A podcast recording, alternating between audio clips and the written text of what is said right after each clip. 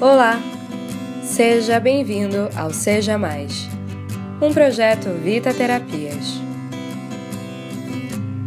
Toda vez que alguém diz que não quer mudar, eu faço a seguinte pergunta: O que você já perdeu por conta dessa atitude que você resiste em mudar? Quem sofre com sua possível intransigência? O professor budista brasileiro Padma Santen tem uma frase que diz: a mudança de comportamento não vem por repressão, mas por compreensão.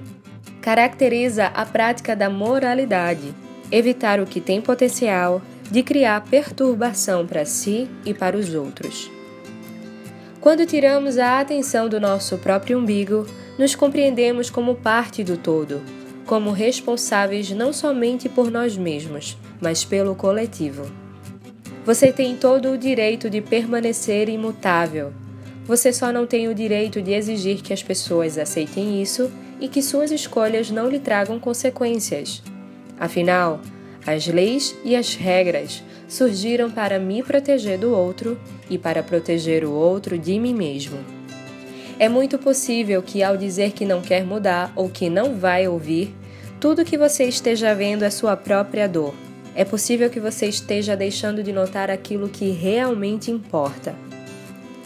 Quando você diz que não quer mudar, sem perceber, você pode estar desistindo das suas relações, das pessoas à sua volta, de quem você ama e pior, você pode estar desistindo de si mesmo. Ter um porquê, uma razão forte, é nosso maior motivador à mudança e à melhoria.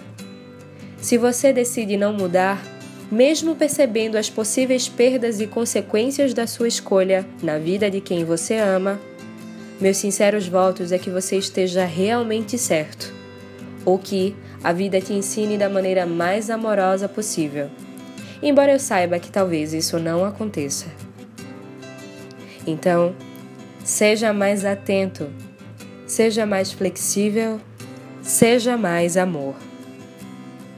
Eu sou Natália Silva e esse é mais um Seja Mais.